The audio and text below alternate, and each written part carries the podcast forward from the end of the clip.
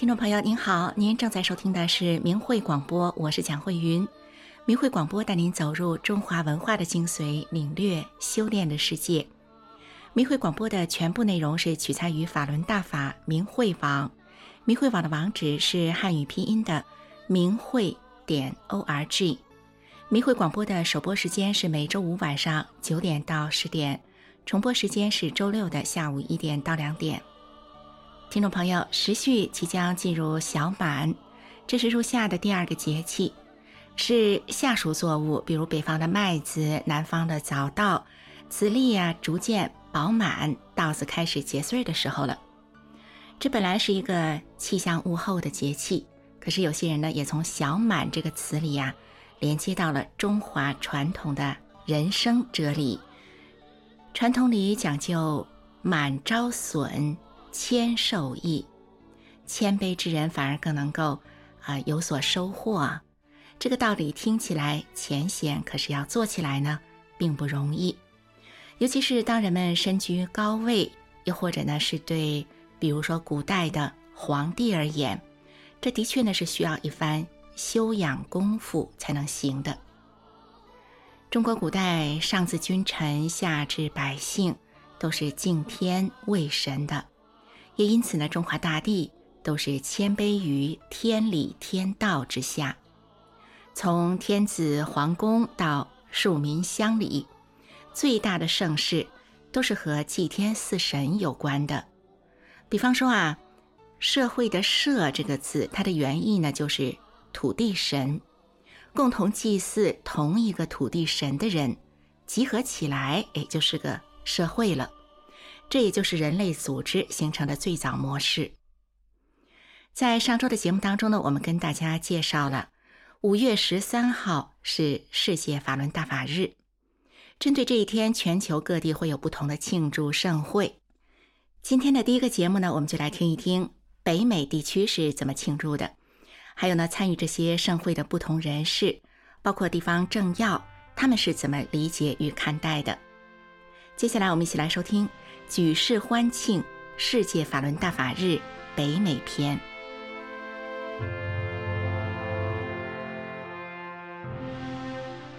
听众朋友您好，欢迎收听五一三世界法轮大法日综合报道。今年五月十三号是法轮大法红传世界三十一周年，也是第二十四届世界法轮大法日。走过三十一个寒暑。真善人理念在全世界广为传播，受到各族裔民众的广泛赞颂。在春回大地、繁花似锦的五月，遍布世界各地的法轮功学员和当地政要民众一起欢庆这一节日，感恩李洪志大师的教诲带给人们内心的祥和，看到希望，看到美好的未来。加拿大近二十个城镇举行升旗或亮灯仪式，庆祝法轮大法日，感恩法轮大法为当地社区带来的福祉。活动从五月一号开始陆续展开，请听明慧记者发自安大略省的报道。安大略省的米尔顿市五月一号由市长戈登·克兰茨亲自主持升旗仪式，并颁发褒奖，庆祝法轮大法日。八十五岁的市长微笑着高声宣读褒奖。今年是法轮大法第三十一周年庆典，庆祝活动遍布加拿大。米尔顿市宣布五月份为法轮大法月，法轮大法获得了全世界的认可，获得数千个褒奖。这种传统的中国修炼方式，指引人们提升道德和精神修养，有益于身体健康，并且促进了社会和谐。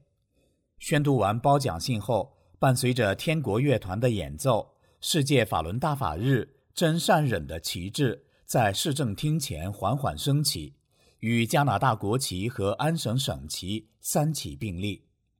克兰茨先生做市长长达四十三年，是加拿大在位时间最长的市长。他已经连续十年给法轮大法学会颁发褒奖。当看到在场的法轮功学员身穿黄色上衣，市长感慨地说：“黄色代表明亮和光明，也预示着更美好的未来将要到来。”安大略省的阿莫斯特堡市是加拿大第二个升起法轮大法日旗帜的城市。五月五日，市长迈克尔·普鲁在市政厅前主持升旗仪式和宣读褒奖。普鲁先生更是加拿大第一位站出来公开支持法轮功学员，二十四年来和法轮功学员一起抵制中共的迫害。普鲁说：“真善忍是普世的价值。”所有人都应该遵照他做人，我们都应该说真话，待人宽容，同情弱者和受苦的人，而这正是法轮功教给人们的。我觉得这是真理，每个人都应该接受，我也很接受。普鲁市长代表市议会宣布，二零二三年五月十三日为阿莫斯特堡市的法轮大法日，并呼吁所有公民关注、参与庆祝活动。升旗仪式结束后，市长带领着六位议员和助理学练了法轮大法的功法。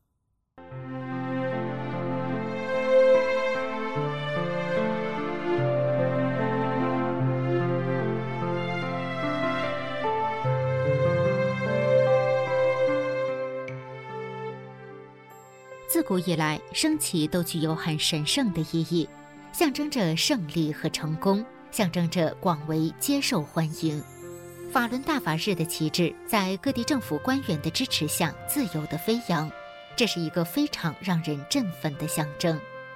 五月六号，加拿大最大的城市多伦多举办庆祝活动，多位政要和各界嘉宾到场发表演讲，表示祝贺和支持。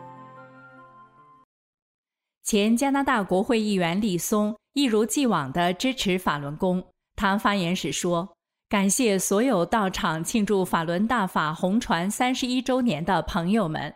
身在加拿大，我们很幸运能够庆祝这个特别的日子。”在波兰长大的利松参加了最终导致波兰共产主义政权垮台的团结工会运动。他强调要关注在中国遭受中共迫害的法轮功学员。他说。我知道全世界的支持对于中国的同胞来说有多么重要。中国的学员，你们并不孤单，你们身后有亿万人的队伍在支持你们。最后，他坚定地表示，中国会真正的迎来自由。民政全球副主席盛雪从一九九九年开始支持法轮功，一转眼整整二十四年。他感慨地说。当时我就在，从那天起，我就和所有的法轮功学员走到了今天。经过二十四年的抗争，法轮功修炼群体已成为人类历史上抗暴抗争的典范。盛雪赞扬法轮功学员的讲真相，成为全球最大规模的行动，也是最有成效的作为。赞扬法轮功学员做了最完整的。最专业的受迫害者的档案和资料整理，出版《九评共产党》，揭露中共这个反人类、反人性的政权，开发翻墙软件，帮助民众突破中共的网络封锁。他感佩地说：“你们每一位都是英雄，我们一起迎接曙光的到来。”迪恩·巴克森戴尔是跨国出版公司的首席执行官。他在发言中说：“在美丽的春日，我们来庆祝法轮大法日。法轮大法体现的是真善忍。你们相信善良和人性，你们的声音捍卫了人民的基本权利。有一天，你们的声音会让中共土崩瓦解。”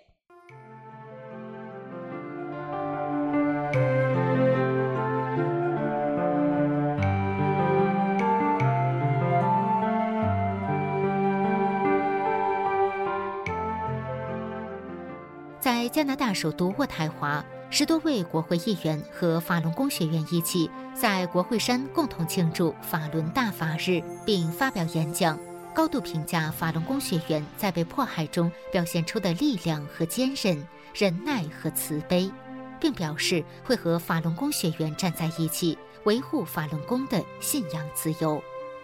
温哥华、卡尔加里、阿尔伯塔省的省会城市埃德蒙顿。魁北克省的蒙特利尔市等众多城镇都纷纷举办庆祝活动。五月七号，美国纽约法轮功学员在曼哈顿著名的联合广场举行大型集体练功和文艺演出，欢歌载舞庆祝大法红传和世界法轮大法日，并恭祝师尊华诞快乐。五月七日上午，各族裔的法轮功学员在曼哈顿的联合广场上集体练功，有银发老奶奶，也有阳光少年。温暖的阳光下，练功场面美好祥和。不少行人驻足观看、拍照摄影。当地居民说，他们每年都能看到法轮功学员在这里举办活动，非常好。来自意大利的游客很高兴在这里看到法轮功，他们在意大利也看到过，有所了解。也有民众是第一次接触法轮功，立即打开传单阅读。中午时分，开始了丰富多彩的庆祝活动：神龙飞舞、金狮腾跃、西洋管弦。东方独奏，大法小弟子们翩翩起舞，诗歌朗诵、独唱、合唱、腰鼓助兴，音符与舞蹈散发出纯正能量，博得周围民众的阵阵掌声。在观众中有一位自由行的中国游客，他表示，法轮功学员之所以能有这样的成就，就是因为法轮功学员拥有内在的坚定的、坚强不屈、坚持不懈的精神。他相信。正义可能会迟到，但从不会缺席。纽约政要纷纷颁发褒奖贺信，祝贺第二十四届世界法轮大法日，赞扬法轮大法给纽约州带来的美好，以及法轮功学员给纽约的社区及纽约州的生活带来的积极影响。纽约州参议院四月底通过第八百二十一号决议案，庆祝第二十四届世界法轮大法日。及法轮大法红船三十一周年，这是纽约州参议院第十一年通过决议案，表彰世界法轮大法日。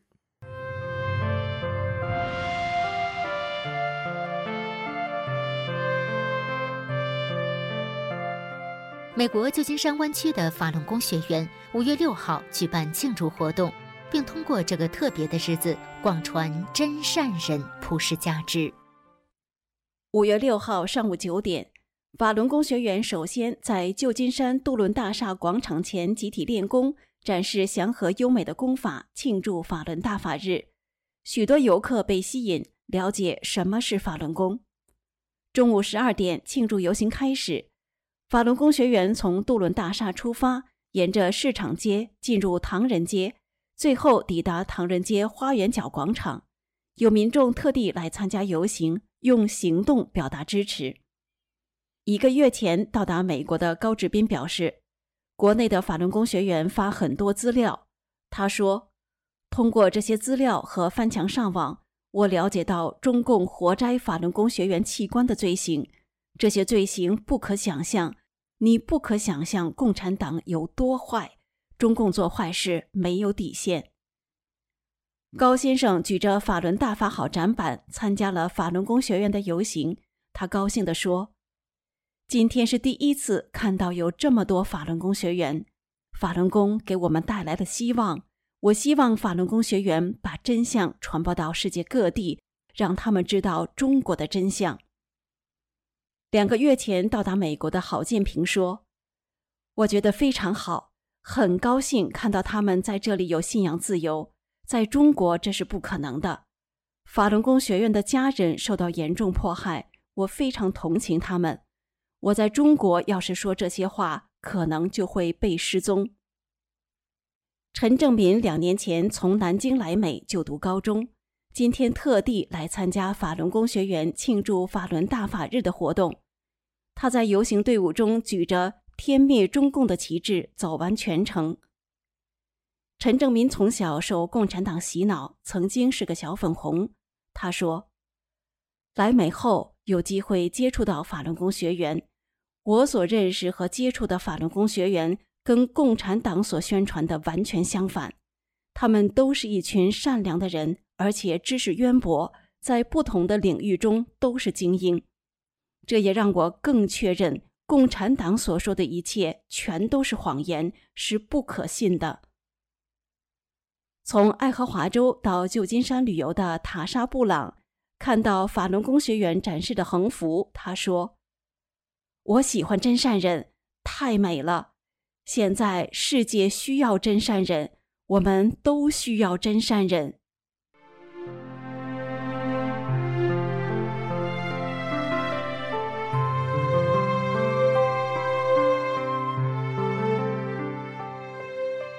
美国首都华盛顿、波士顿、洛杉矶、弗吉尼亚州的温彻斯特市、俄亥俄州梅森市等相继举办活动，与当地民众共同庆祝这个喜庆的节日。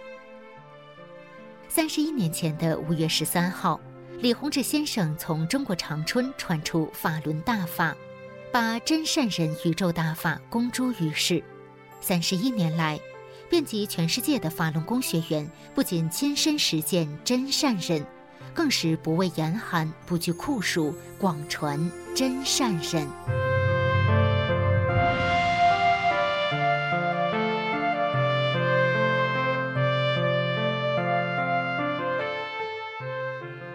我们在下期节目中为您报道欧洲各国庆祝法轮大法日的盛况，并介绍这一节日的由来。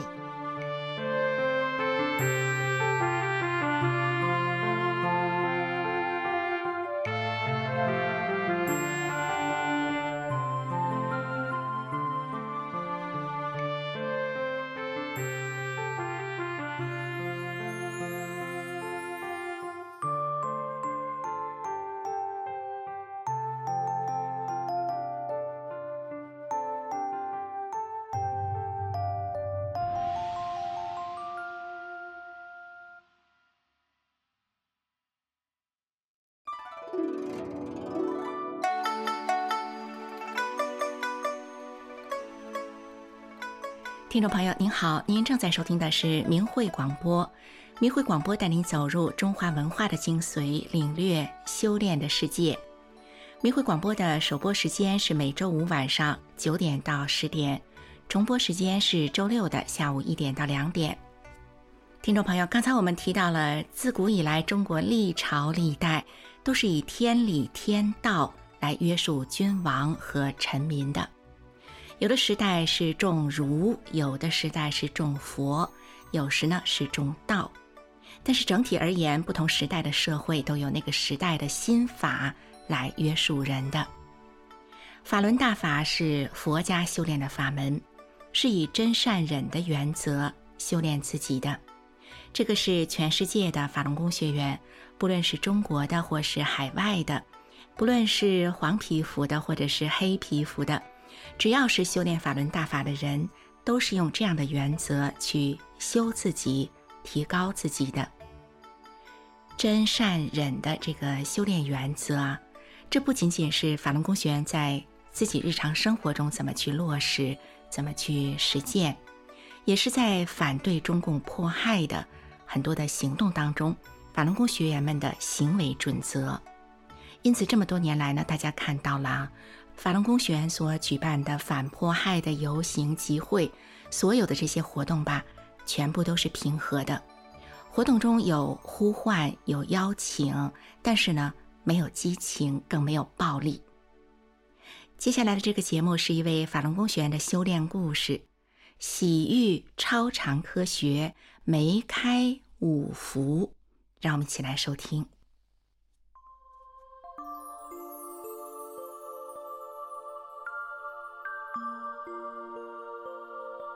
身心净化，道德升华。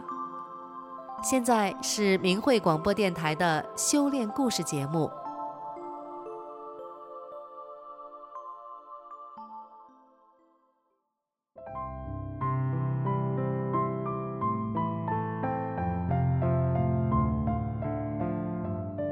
听众朋友好，今天为您分享的故事是：疾病缠身二十一年。洗浴超常科学梅开五福。听众朋友，梅花的五个花瓣象征着五福：快乐、幸运、康寿、顺利、和平。今天故事的主人公，他被病痛折磨了二十一年，幸福对他来说，原本是那么的遥不可及。可是他遇到了什么？使他终于迎来了他的五福人生呢？下面就让我们一起来听听他的故事。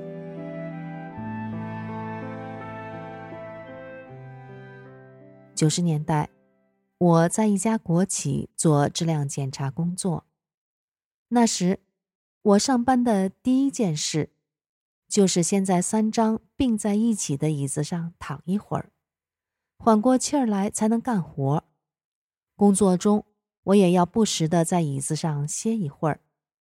那时，企业经常搞突击纪律检查，只要发现有职工伏在桌子上或躺在椅子上休息，都要记录通报或者罚款处理。当纪检人员来看到我正吃力的爬起来时，纪检人员都会跟我说：“你躺你的，你躺你的。”因为我已经是单位里最有名的大病号了。我的病由来已久。听我妈妈说，我出生的时候小得可怜，到十二天称体重时，加上裹着我的被子，一共才三斤八两。我自出生之后就没有一天好日子过，各种有名的、无名的疾病如影随形地伴着我长大。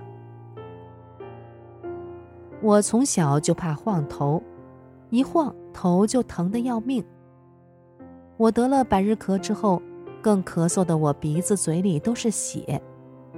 在我长到十八九岁时，我的体温常常在三十七度六到三十八度之间徘徊。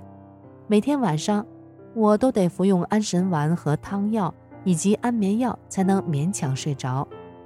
父母为了给我治病，想尽了所有的办法，带着我跑遍了省市以及国家级重点医院。可是全都无济于事。常听人们说，女人婚后生男孩，能带出去母亲的病。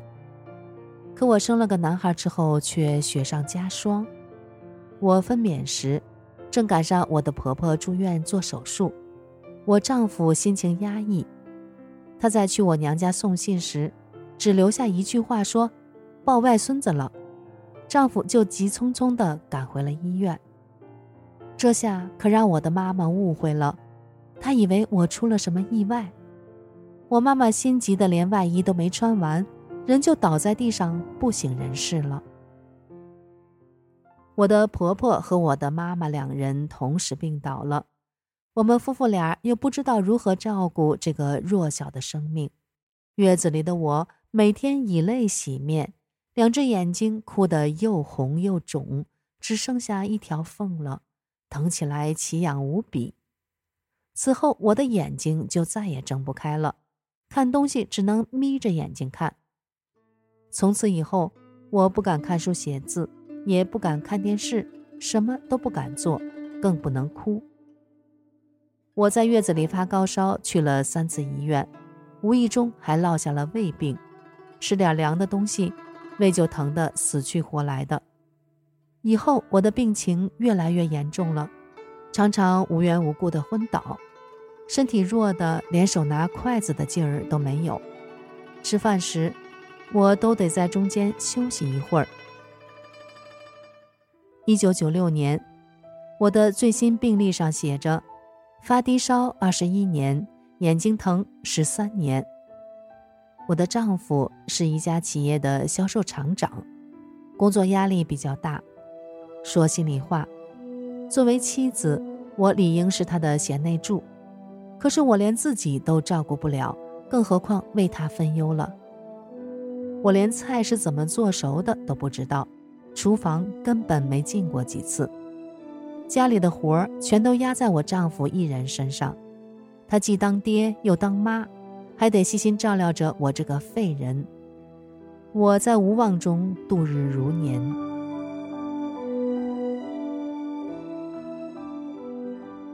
就在我生不如死的煎熬中，一位好心的大姐送给我一套法轮功李洪志师傅的广州讲法录像带，说对我的健康或许会有帮助。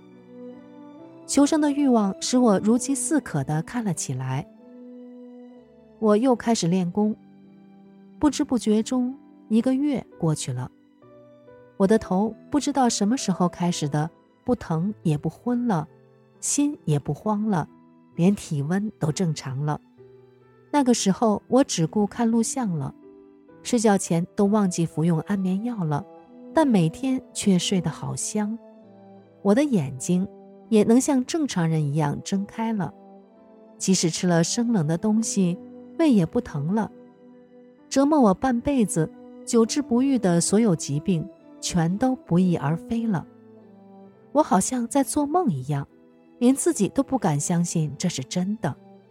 我有生以来第一次尝到了没有病的滋味儿，我心里那个高兴劲儿啊，就别提了。修炼法轮功之后，我懂了一个道理，那就是要想成为一个真正健康的人，就必须要从做好人做起，处处事事先想到别人。于是，我着手从做家务开始，我开始试着做饭。我丈夫见我要做饭，他在我身前身后的跟着，生怕我再趴下。他一时还适应不了没病了的我。渐渐的，厨房里的事我一个人就搞定了，家务活我也全包了。丈夫看到我巨大的变化，他整天乐得合不拢嘴。好景不长，一九九九年七月二十号。江泽民发动了史无前例的对法轮功学员的血腥镇压，我丈夫被中共这场来势汹汹的迫害吓得魂飞魄散。原来，文化大革命时，我的公公就惨死在中共的屠刀下。当时我的丈夫才十四岁，就被扣上了反革命分子儿子的帽子，游街示众。之后，他和死刑犯一起被押到刑场。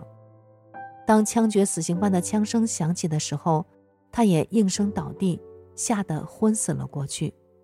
三天三夜才慢慢苏醒过来。身体上的痛苦可以治愈，但心灵上的创伤却在我丈夫心里留下了刻骨铭心的印记，永远都无法抹去。迫害开始，我丈夫苦苦的哀求我。不要再练法轮功了。我拿起大法书看时，他上来就抢；我练功时，他就奔向窗台要跳楼。尽管我丈夫见证了我绝处逢生的整个过程，但中共政治运动的恐怖让他失去了理智。此时的他，生怕有一天文革的悲剧重新在我家上演。我的丈夫见阻止不了我。就左右开弓，自己打自己的脸，甚至对我也歇斯底里的大打出手。一连十几天，我的眼泪几乎要哭干了。有一天，我们处长吃惊地看着我又红又肿的眼睛，以为我又犯病了。我告诉他，我丈夫不让我练功了。处长一听就急了，立刻抓起电话对我的丈夫说。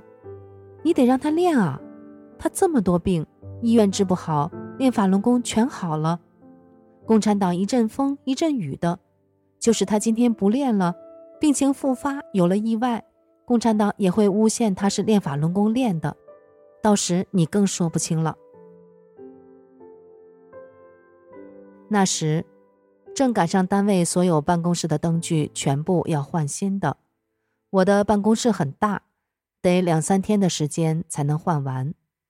一位负责库房的同事交给我一把钥匙，说：“这两天没事儿，那个库房清静，你去看法轮功的书吧。”过去我曾经是单位出了名的大病号，修炼法轮功后，我身心巨变，让单位里的人无人不敬佩法轮功。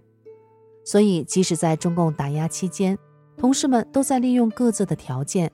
为我提供方便，我在单位负责一个车间的成品出厂质量检验工作。工厂生产的各种民用灯具，工人们都经常往家拿。过去只要有人找我要，我就顺手把检测过的灯具送给他们。我自家也用，还送给亲朋好友。自从练法轮功之后，我严格按照真善忍的标准要求自己。把以前经我手送出的和私用的灯具数量核算了一下，到车间主任那里开了两批产品发票，只交款没提货。我还把练功以前曾经拿回家的精美礼品包装盒如数送回了工厂。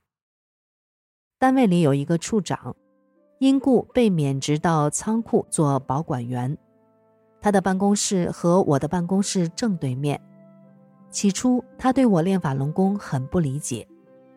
一次，单位上马了一项新产品，半成品来源于一个新厂家。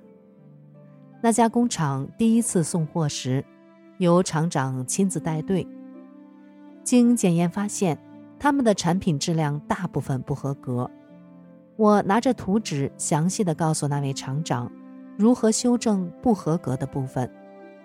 几天之后，这个厂又重新送货到厂，验收产品之后，几乎全都合格。那位厂长把我叫到走廊上。从包里拿出一个精致的项链盒，对我说：“这是我的一点心意。”他看我没反应，接着又说：“在第一次见面的时候，你在质量问题上不但不为难我们，还耐心地讲解工艺流程、质量要求、重点部位，这是没有谁能做得到的。换了别人，别说我们的产品不合格，就是全合格的。”还要挑毛病，难为人呢。他一再表示感谢，坚持要我收下礼物。我对他说：“我是修炼法轮大法的，你非要感谢，那你就感谢我们李洪志师傅吧。”我顺手把一份法轮功真相资料送到他手里，我看着他说：“如果你能认真的看这份材料，我就非常满足了。”他接过材料，和项链盒一起放到了皮包里。这位厂长说了一句：“我就从来没有见过这么好的人。”接着他就低着头，哽咽的说不下去了。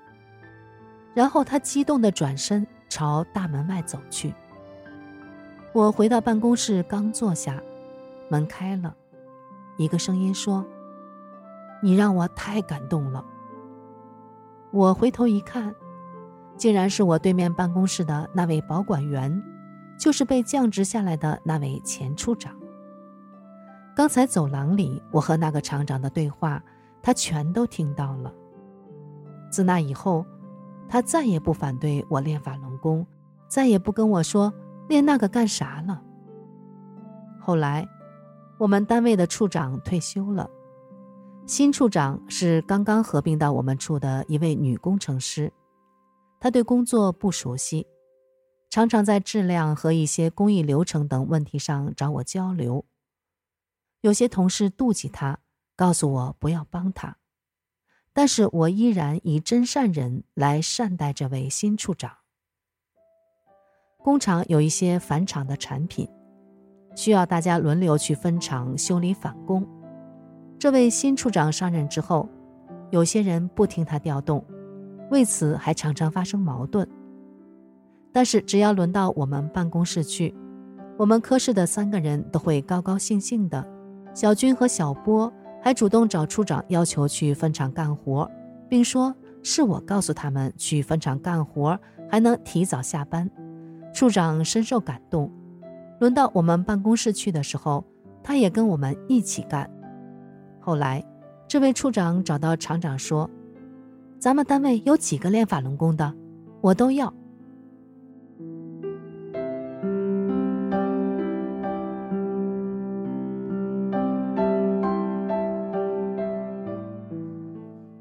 我的丈夫二零零零年失业之后，自己开了一家销售公司，生意一直红红火火的。我们家还买了门市房，并有了私家汽车。我也开上了一辆属于自己的小轿车。我的孩子在名牌大学毕业之后，又读研继续深造。幸福曾经离我遥不可及。有谁会想到，折磨我半辈子、生不如死的疾病，科学没能治愈得了，而法轮大法却让我亲身见证了真正超常的科学。也使我越活越年轻。谁能意想到，我能拥有健康与快乐？更幸运的是，我家里家外安安稳稳，一帆风顺。我们幸福的家庭和乐而平顺，而我从法轮大法中所得到的，又何止这些呢？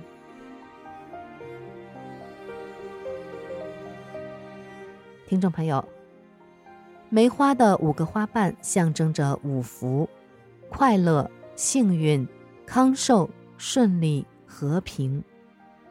那曾经是多少人渴望不可及的梦想。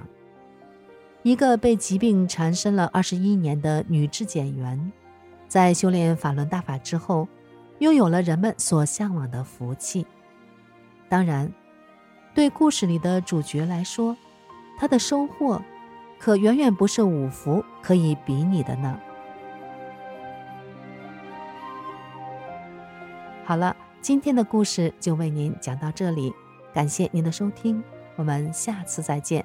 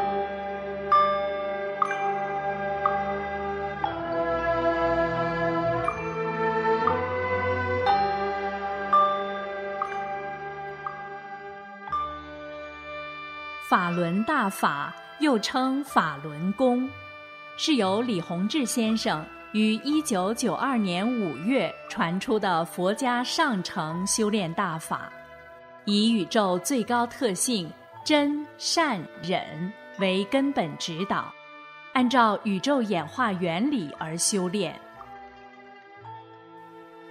法轮大法直指人心，指出真正修炼。就得按照真善忍的标准修炼自己的这颗心，叫修心性。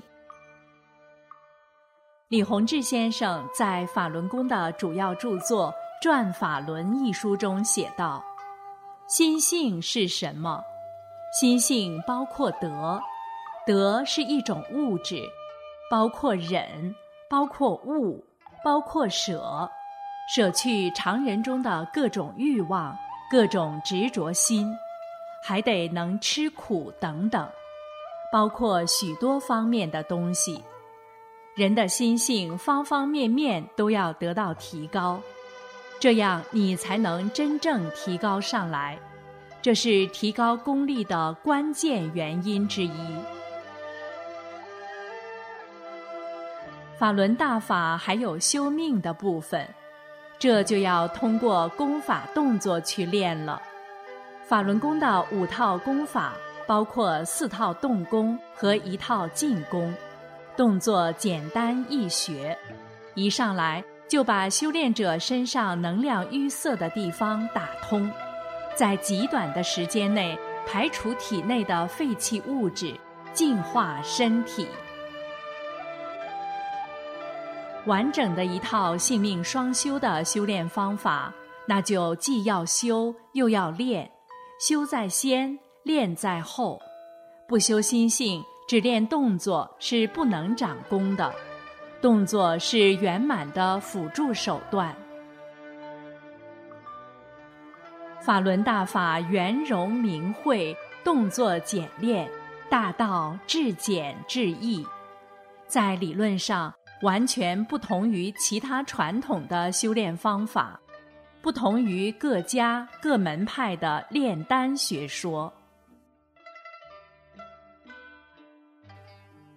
法轮大法已红传一百多个国家和地区，李洪志先生的著作也已经有四十多种语言的外文版。欢迎登录明慧网，免费阅读大法经书，观看李洪志先生九天讲法班录像。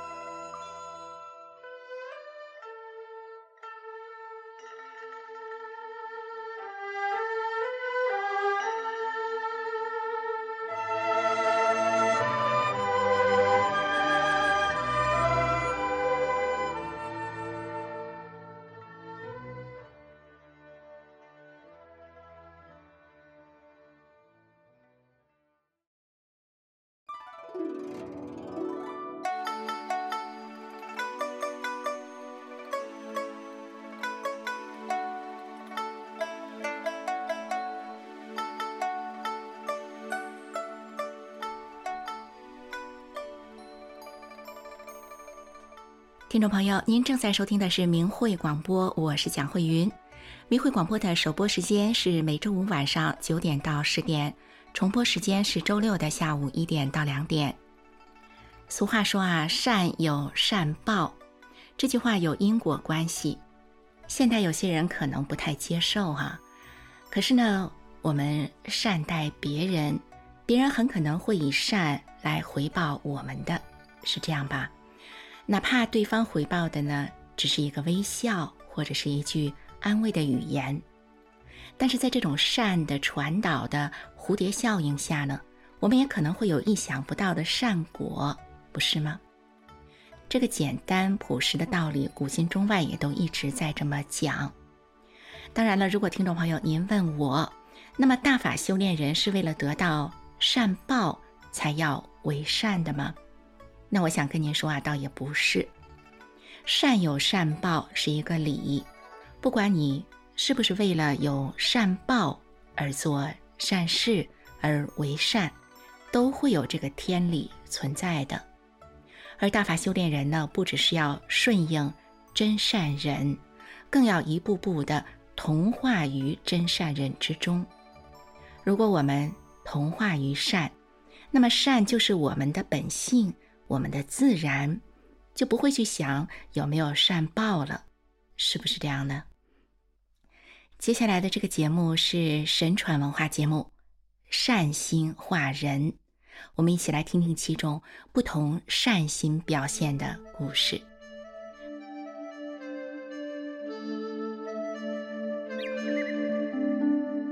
听众朋友们，大家好！明慧广播神传文化节目时间又到了。我是主持人心雨，欢迎您的收听。在当今的社会里，如果有人跟你说要做一个善良的人，是不是听起来感觉像是让你当傻瓜一样？所谓“人善被人欺”，已经成了普遍被接受的概念了。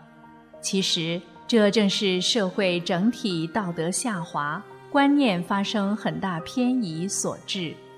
然而，在一个认为道德值多少钱的现实社会里，你我他却时时都在其中承受着道德下滑带给我们所有人的苦痛。那么，善到底有什么意义？善的力量又有多大？在今天的节目里，我们就来讲讲。古人是如何与人为善的？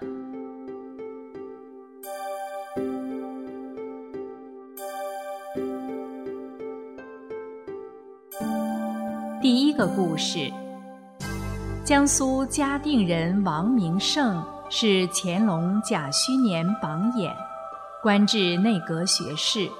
在家闲居时，有一天，一个无赖喝醉了酒，到王明胜的家门口破口大骂。守门人看不下去了，费了好大劲儿才制止住他。第二天，无赖酒醒了，他的母亲拉着他到王明胜家中请罪。王明胜根本没当回事，笑着道谢说：“昨天你是喝醉了，我不怪你，只是以后不要再喝醉酒乱骂别人，否则早晚会遇到灾祸的。”这个人回去后，从此戒酒终身，再也没有惹出过什么麻烦。王明胜如果对无赖醉汉严加责罚，那样只会造成怨恨；而王明胜以一句真心为他好的劝慰之语，令那人从此改邪归正。这就是善心和宽恕的力量吧。善心和宽恕能真正的改变和感化人，是避免怨恨和矛盾的良方。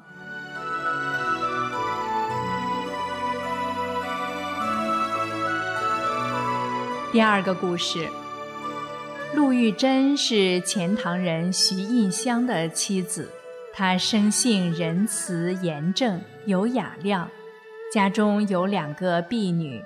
一个叫来喜，一个叫来庆。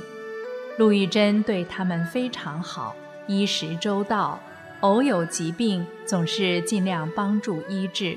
晚上还在灯下教他们识字读书。即使偶然有过失，陆玉珍也只是呵斥教育而已，从没有鞭挞过他们。有一天准备吃午饭时。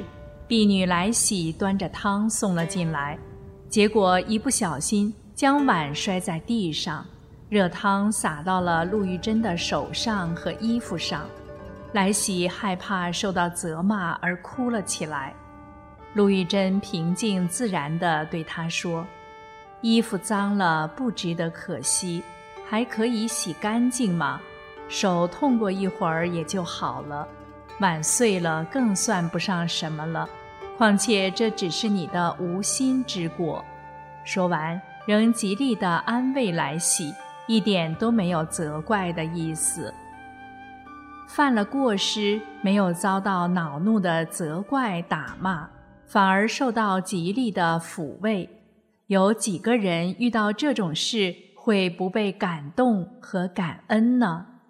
相信婢女来喜。一定会自己反省和改正过失了。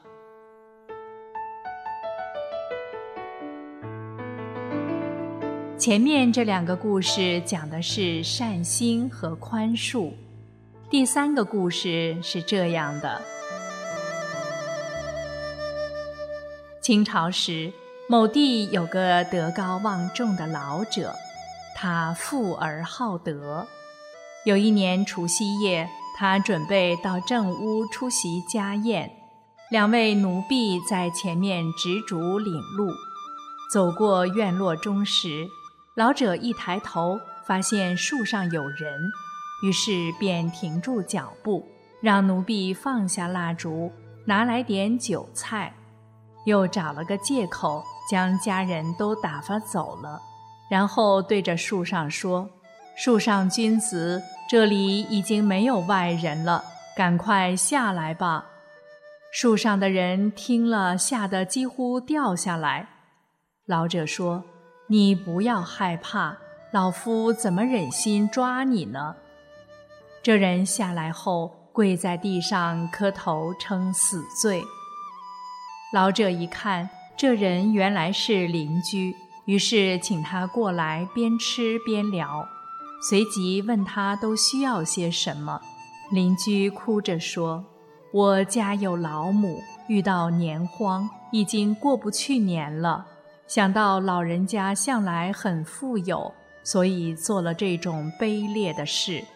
今天老人家不追究我的罪，我哪敢有其他的奢望呢？”说着又痛哭了起来。老者说：“我不能周济邻居，以致让你做出这种不好的事，这都是老夫的过错。现在你吃饱饭，我再给你三十两银子。过年之后，你可以做点小买卖，这样就可以度日了。不要再做这种事了，换了别人不会饶恕你的，而且这是陷你母亲于不义。”一旦成为盗贼，就永远不能洗清了。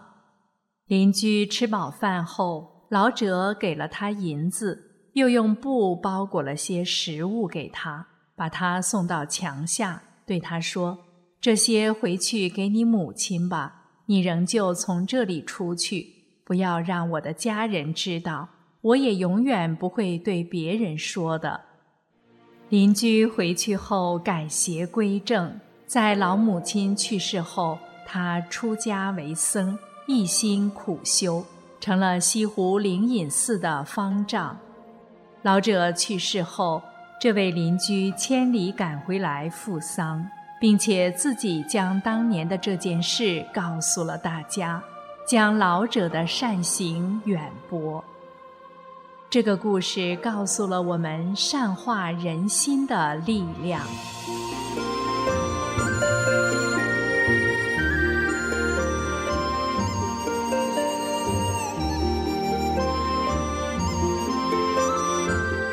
再讲一个善良大度、为人着想的故事。北宋人张之常为人善良，而且宽宏大度，凡事为人着想。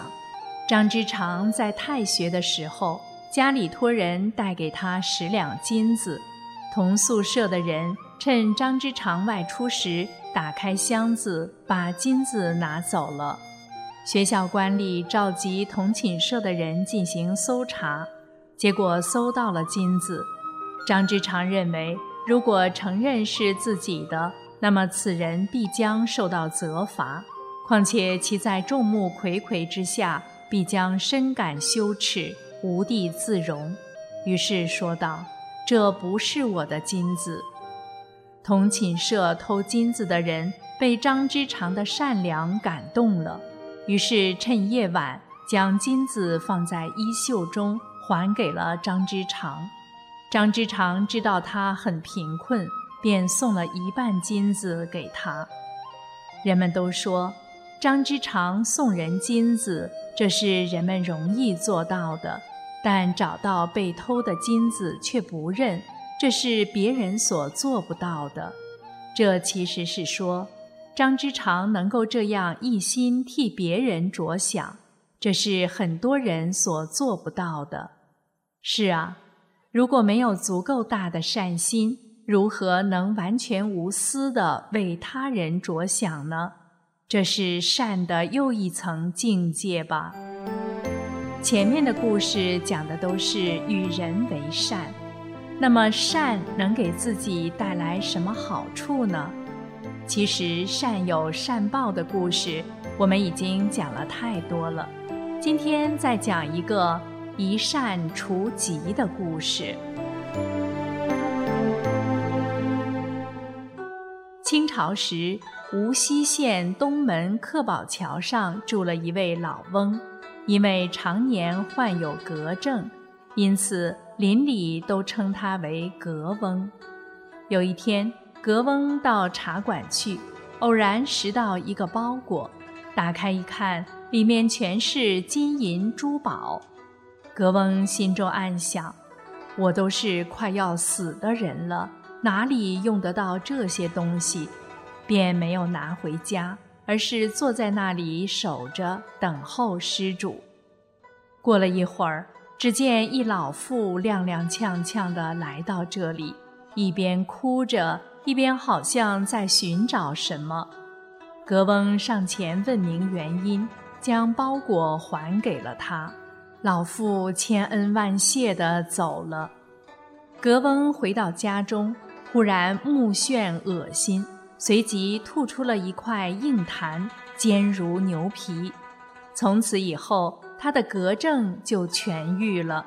而且后来享高寿而终，家道渐起。格翁因为一念之善而顽疾顿消，家道兴起。这就是人们说的“天佑善人”和“善有善报”吧。难怪中国的老人们总是训诫儿孙，为人要多行善积德，这样才能得福报、迎吉祥。这的确真实不虚啊。那么，要如何做善事、做善良人呢？最后一个故事说的是葛凡行善积大德。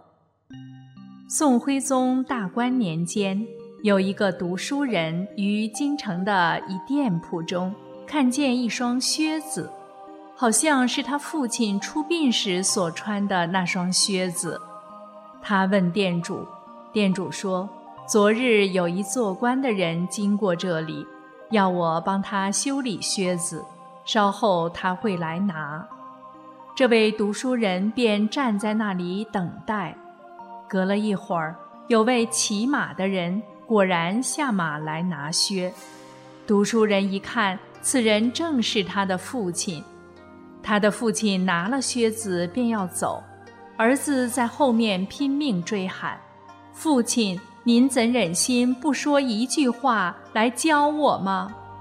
父亲回头告诉他：“你做人要像葛凡。”儿子又问。葛凡是谁？父亲回答：“他是镇江的太守，冥司都设了葛凡的像，烧香礼拜。”说完，人便不见了。这位读书人便前往镇江拜访葛凡，并告诉了他这件事，同时请教他平常如何修养自己。葛凡回答。我很努力地在做善事，有时一日做四五条，多的时候甚至一二十条，至今做了四十年，从未间断。这位读书人便问他是如何行善的呢？葛凡指着座椅中间的榻子说：“就如这榻子摆得不正，恐会妨碍别人的脚。”我就把它摆正。假若别人口渴，我就顺手拿一杯水给他。这些都是利益别人的事。很小的言语及动作，都可以有利益别人的地方。从达官显贵至乞丐，都可以做善事，但是要持之以恒，才能见到好处。葛凡最后得以高寿作画，子孙富贵不绝。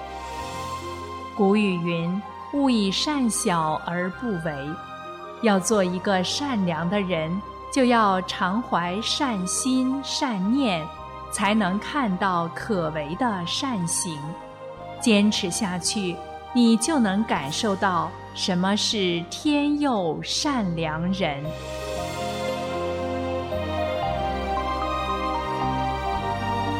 听众朋友，今天的节目到这里就结束了。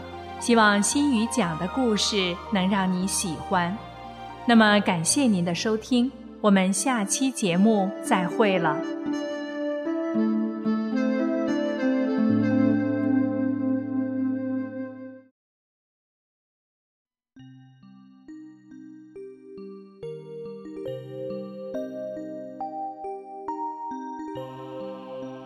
听众朋友，您这里正在收听的是明慧广播。今天一个小时的节目就到此结束了，我们下周同一时间空中再会。